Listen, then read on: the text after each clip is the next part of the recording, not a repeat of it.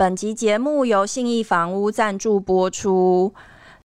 大家好，欢迎收听《地产詹哥老实说》，我是詹哥。今天呢，我们邀请到非常多的来宾来上节目，但他们都是自己人，因为我们的节目的名称叫做《地产詹哥老实说》。可是说实在，其实我有看了一下网友的留言啊。都说我不够老实，那因为这样子呢，我觉得有一点生气气。然后我今天邀来四位来宾，老实说的部分就交给他们。如果不够老实，你们可以上网留言就骂他们就好了。这些呢是我们呃分散在各地的记者，然后也是实际第一线，就是跑出房地产新闻的记者。那我们欢迎他们是呃我们高雄的记者建宇。Hello，大家好。然后台中的记者小慧，Hello，大家好。然后台北两位记者向汉跟小赖，Hello，大家好。好，今天我们要来玩一个游戏，就是因为要老实说嘛，那我们总不能说 say 好要讲什么，所以我们今天要讲的就是完全没有 say 好的。然后我们呃要抽签，请大家抽签，然后抽出你觉得今年最想分享的一则新闻是什么？然后那个新闻它可能。会有一个主题，比如说你是最令你翻白眼的新闻，或者是你觉得最有梗的新闻，或者是你觉得最爆气的新闻，或者是你觉得最活该的新闻，但不一定都会抽到我刚刚讲的这些，但就是大概的主轴是这样，所以我们就话不多说，先开始。那谁要先抽？要从年纪最小还是辈分最大？辈分，辈分。那就是我了。好。建宇，剑宇先抽，你抽到的是什么？我觉得最屌的新闻。最屌的新闻。那如果是这个题目的话，我觉得我想要分享的是，就是在过年的时候啦，其实我们有出了一则新闻，就是呃高雄最贵的公寓交易。其实我想大家可能就是说各地这个房价不同哦，那大家对于这个价格的认知可能有落差。那在北部的话，可能一间公寓两千万，大家觉得稀松平常。嗯，可是，在高雄的话，其实两百万就买得到。那但是呢，高雄有一间在这个爱呃高雄港旁边的公寓，它卖出一千八百万的价格。嗯，而且它是公寓的五楼。嗯，那个这个价格一出来之后，其实是让大家觉得很不可思议，怎么公寓有办法卖到这个价格？那其实它中间有一些来龙去脉哈，主要就是说，因为这个公寓它是正对这个高雄港湾，然后公寓的年呃屋龄都已经很高了，可能差不多都四十年了，那所以就有建商呢看好这个这块地，开始在收购这个社区的这些公寓，那后来的收收收收收收到最后最后一间，那可能这间应该就是花了比较久的时间然后，那所以。最后，建商也只差这一间就可以完成这个整个基地的整合了，所以建商就不惜用高价去跟他买，最后就成交到一千八百万。几平啊？公寓的坪数是比较大一点，它的室内可能有接近三十平。三十？对，可是换算起来的话，这样子可能就是一平可能差不多六十万。六十万，也是很贵。高雄哎。对啊，高雄老公寓哎。最贵的豪宅也不过才六十八万六。所以你这个新闻是要鼓励大家当钉子户。对，就是撑着，撑得越久就是你的，只要你不畏惧这个呃建商的压力，啊，或者是，对啦，也是听说有些人为了逼逼走钉子户，也是有各种 对对对比较不人道的做法，这其实我们都有耳闻啦哈。嗯，但是就是呃，毕竟它的位置条件是很好的，其他的如果你只是一般条件的公寓的话，不要轻易尝试。那我们回到台北，讲一个台北的好了。两位，谁要先抽？还是剪刀石头布？好，那我抽。好，向汉先抽。最扯。最扯。好。向汉，我先讲一下，向汉是呃，大概跑线资历是一年。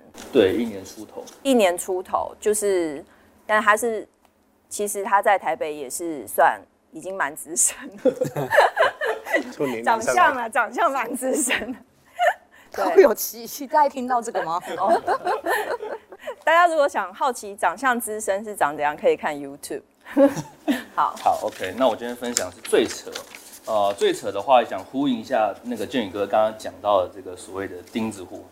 那呃，大概几个月前我跑过一个新闻，嗯，那就是这个十四层的大楼新建案夹杀一个小小的透片，嗯，好，那个景象其实看起来很特殊，嗯，对，那我们就是写，好，那刚好也认识那家建设公司了，好，就大概聊了一下，好，原来他们就是中间的那个小透天，就是所谓的钉子户，嗯，他的命运。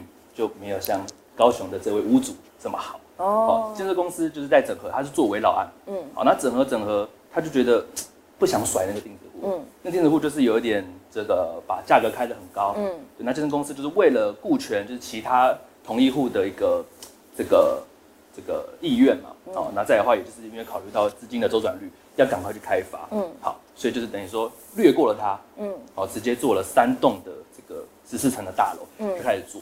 那盖到一楼的时候，哦，中间的那个后天户，哦，钉子户，他就反悔了。嗯，他跟建设公司说：“哎、欸，我也想加入。”嗯，好，那建设公司说就拒绝了嘛。嗯，那拒绝的原因是对来不及了，因为他们基本上的流程都是，呃，他们要先送那个重建计划。嗯，那送完重建计划之后，就开始去去跑建造嘛。那那时候建造已经拿到，已经在施工了。那我去问那建设公司了，我说：“哎、欸，如果他要加入，对你的建案也会比较好，因为你的基地更完整嘛。”你换到容积率可能更多，可以盖更高，你的房子卖相也比较好。但是建设公司是跟我说，他们也就是有评估过了，就觉得说，哎、欸，这样以后这样子，嗯，好，所以还是赶快来做，嗯，好，那但这个新闻我们也有去询问很多个呃这个专家啊，哦，他们的一些看法。那有经验老道门的专家都说，这种钉子户通常有个特性，就是看到怪怪手挖下去之后才开始反悔。嗯，好，那我直接想分享，就是说他们反悔之后的一些过程。嗯，好，那他们就是还是要盖嘛，因为他的那个透天地坪啊，土地大概是二十三平，嗯，那夹在中间旧房子这样也也也不 OK 嘛，好，所以等于说那一个钉子户就是找到建设公司啊，说他们想要一起加入，然后被拒绝之后，他就说好，那你就帮我盖，嗯，就是帮我自己盖一栋新的透天，好，那建设公司就说好，那那个建设公司因为他也有营造厂，他说好，那我就帮你盖，就一瓶的造价就飙到二十万，哦，大家都知道嘛，你数量越大，你单价就压得越低嘛，嗯，那小小一撮哦，当然造价就很贵。好，而且盖起来土地只有二十三平，能盖的东西就很有限，它就有容积率啊、建蔽率的限制，所以盖起来只有五层楼，一楼还不能住人，二到五楼只能做十到十五平的套房。嗯，对，那其实这样的物件 大概就自用了吧，不然你要卖，也 很少人会买啊。嗯，被夹在中间，然后又有风水的问题，哦，相关的一些部分，对啊，所以我觉得说，哎、欸，这个其实真的还算蛮。所以你这个应该要抽到最活该。对对，对，但其实这个钉子户已经算幸运了。对，对对，其实我们之前也写过蛮多新闻，是现在很多建商就已经不甩不同意户了，他就直接盖他的房子，然后就到最后就变成不同意户，真的就是被夹杀在中间。然后因为基地太小，你你未来要怎么做都不是，所以就感觉也蛮可怜的。然后你的阳光都被遮盖。对，然后我这边也突然想到一件事情了，就是说这种。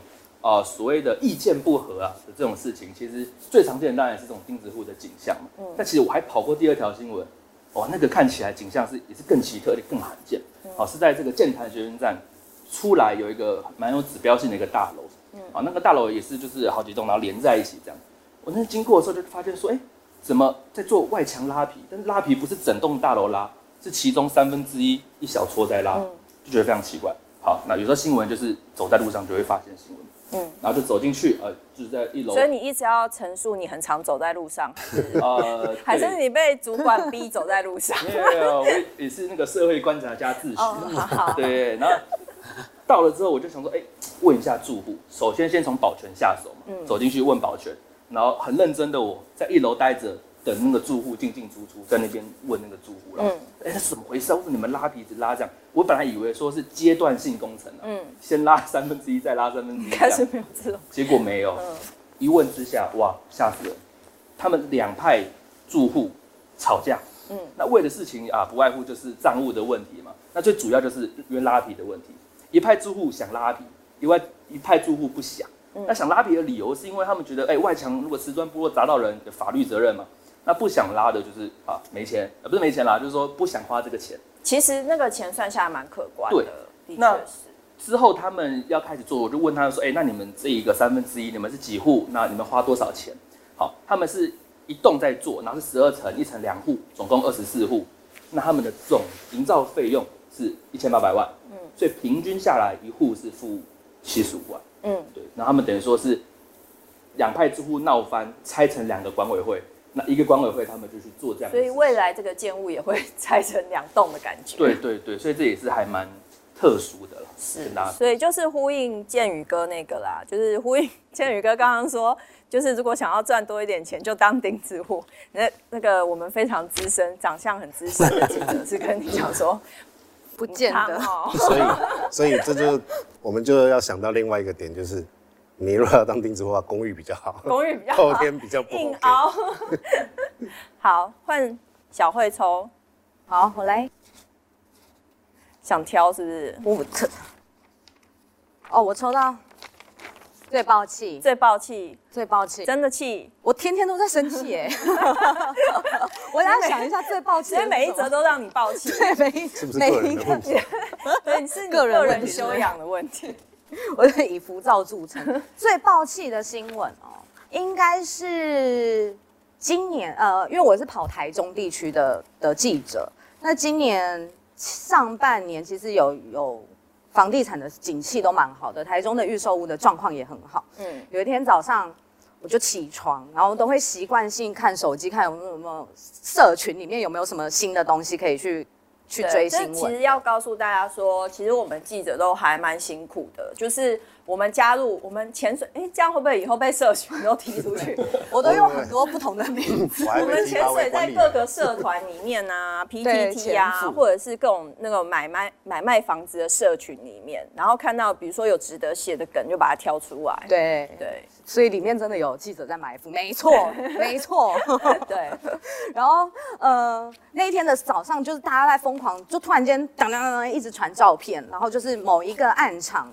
挤爆人，然后什么排队排到警察都来了那一种热销的建案，这样他刚开案的第一天，这样，然后所有人都去排队，然后我们就是想说，哎，这个情况，因为在台中之前打房政策什么，其实大家都已经改为预售，呃，预约制，所以就比较少。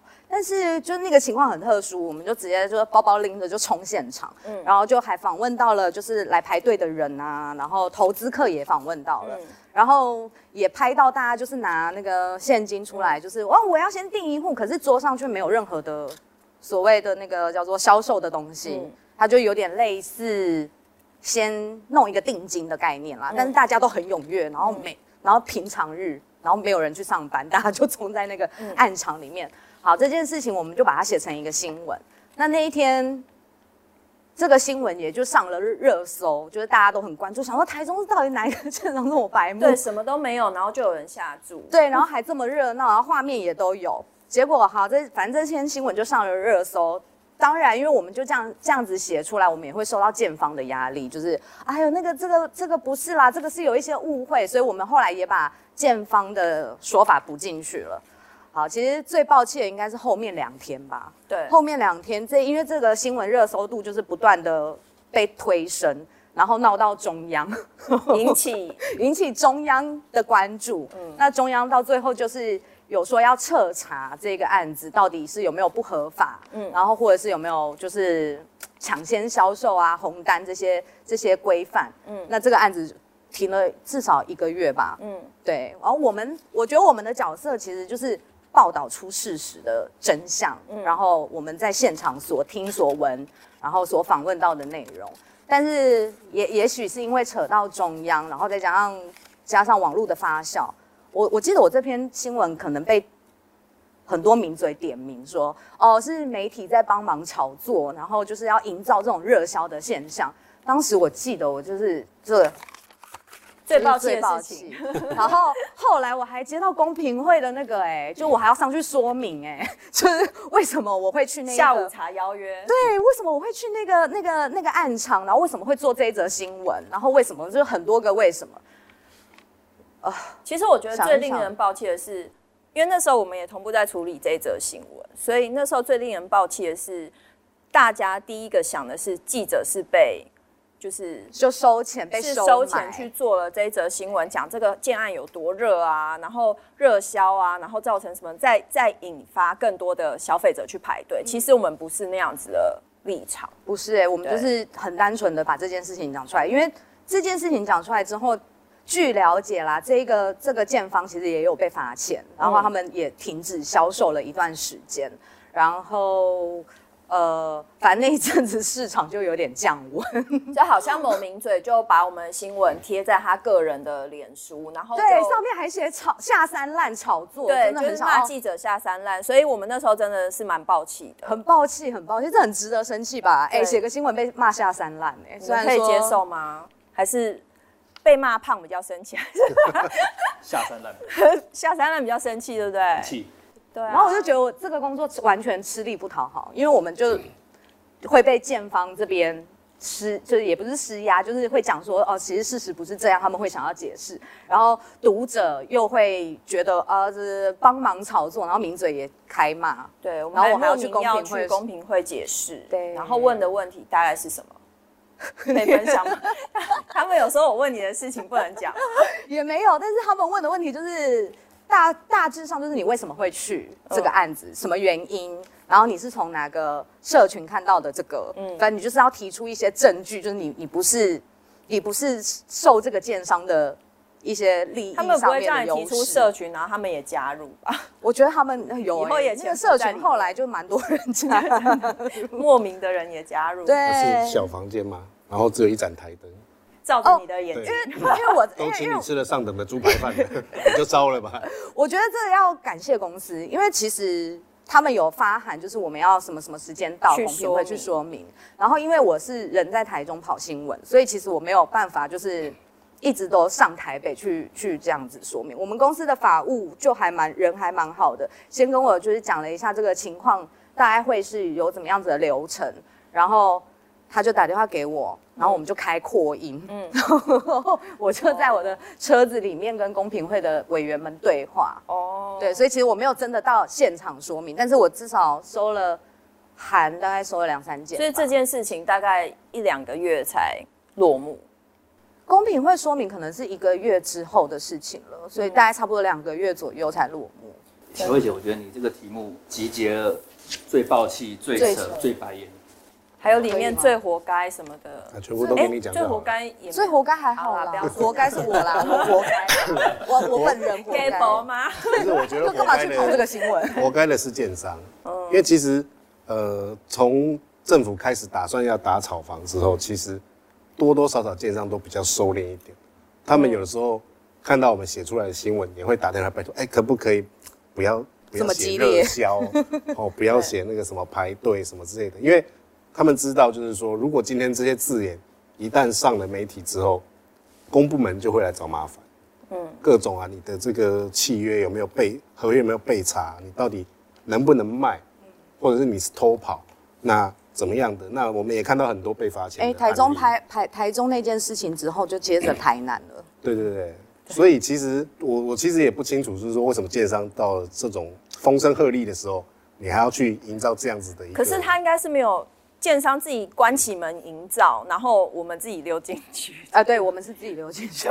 但是，但是应该是说，在那个时空背景的当下，大家不太会用这样子的手法去吸引顾客啦。嗯，那据建方自己那边的说法是，其实他们当下只有邀请他们的就是预约的客人去，只是说那时候这个案子外传外传的单价非常的香。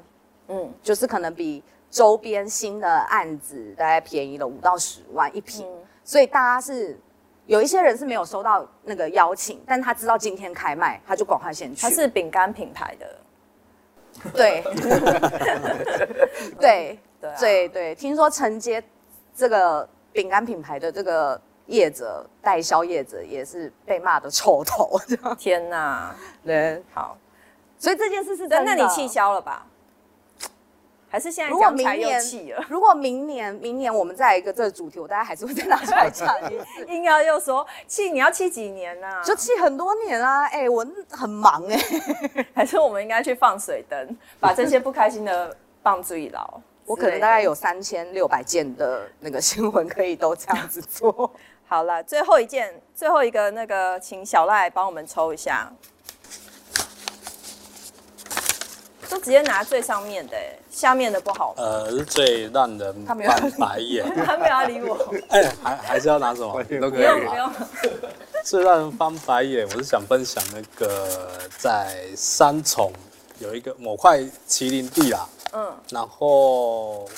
那那那则的反应其实蛮热烈。那我会发现那个那一则新闻，是因为我就是刚好骑车经过。你也是路上观察者。对对对，刚好骑车经过等红灯，发现。这样不知道的人以为我们这是骑。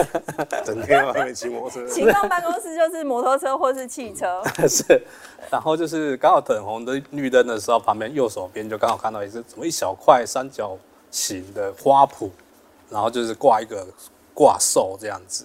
而且我记得开开价也有写在下面，但后来好像拿掉了这样子啊，才十平地这样子啊。嗯，我想要感到相当的好奇，因为旁边就是一个新大楼这样子，然后我就赶快去旁边，刚好有一个东升房屋，我就赶快去问一下这样子。嗯，那那那那个那个房仲也很老实跟我说，他就是也是刚刚跟几位同事分享有点类似，他就是这个算钉子户啦。嗯，那也是因为卡很久，然后建商就自己盖了起来。那之后他就自己也没办法，就只能当做花圃，所以它是花圃的钉子户。对对对，它本身就是一个小小三角形的地，它本来是一个树地。哎，对对对对，然后它也是卡很久，然后狮子大开口了。那我没实际询问说是开口到什么程度，但是就是算是蛮夸张的这样子。那之后它也是卖不掉，因为它那那小块地连盖个。槟榔摊都没办法啦，嗯、就十坪的小块地要三角形，啊、食品可以盖槟榔摊吧？哎、欸，但是它三角形的，有点斜斜的这样子，哦、对啊，哎呀哎呀，而且旁边就有一一个大楼在那边，也不太好开发啦。大楼住户可能不容易炒饭啊。啊，应该就 唯一想到就可能就是可以盖个那个插一个那个广告的那个三角状的十坪，哦，不到最小建筑面积，做一个户外的 POP。对对啊，但是就是。最大的方法也就是他也没有没有要开发，就是放在那边，然后花圃这样子。那那他要卖多少钱？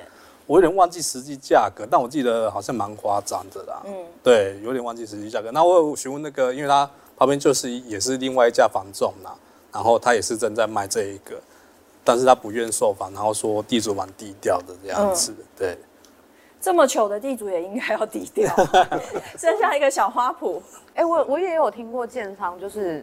针对这种那个开天价的事情，哎，我是上次跟一个很推案量很大的建商在聊天，他说，他说他遇过最最最最最夸张的是，一平地要卖他一千万哦，嗯，然后但是我就我就问他说，那你后来有付钱吗？他说真的有付，因为没办法，那一块地卡在他这个整个基地的正中正中间，那个就没办法。我说那如果他在边边一点，他就说好，他就没有。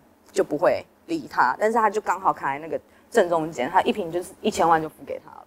嗯，那其实他真的可以研究盖一个围绕着那个你说 那那块地的一个建筑物。九龙城寨式。对啊，九龙城寨。一瓶而已耶，很小啊。对啊，就围绕它。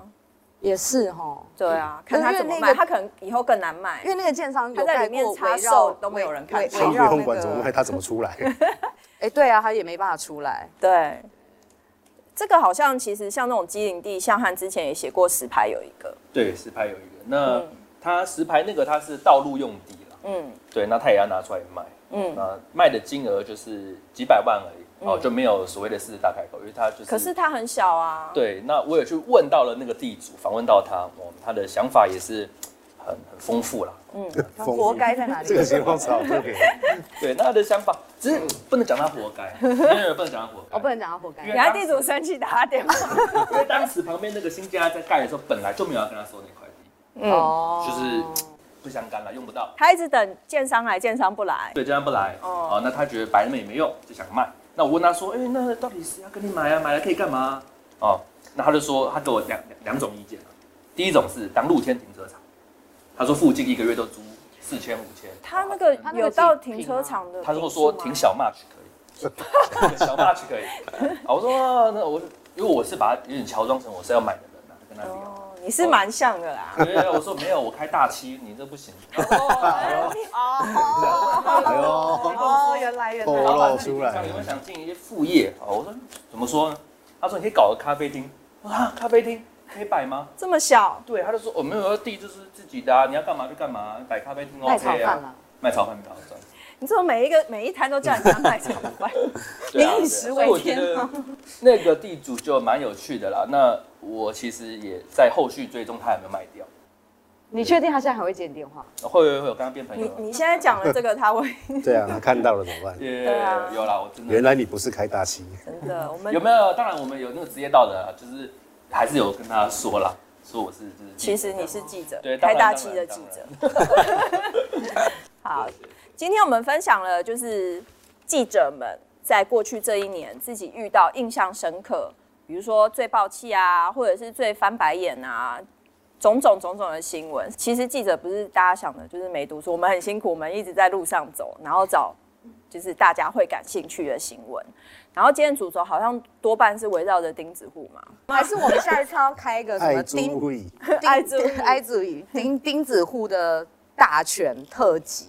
如何当钉子户？如果如何成功？如何第一次就 第一次上当钉子就上手？对，就就最主要还是要有地啦，要有地，要有房子才能当。等下酸民又来酸，那我们就没有啊。我们就是价值观很偏差、啊。好，最后祝大家当钉子户成功，是这样。好，拜拜，拜拜。本集节目由信义房屋赞助播出。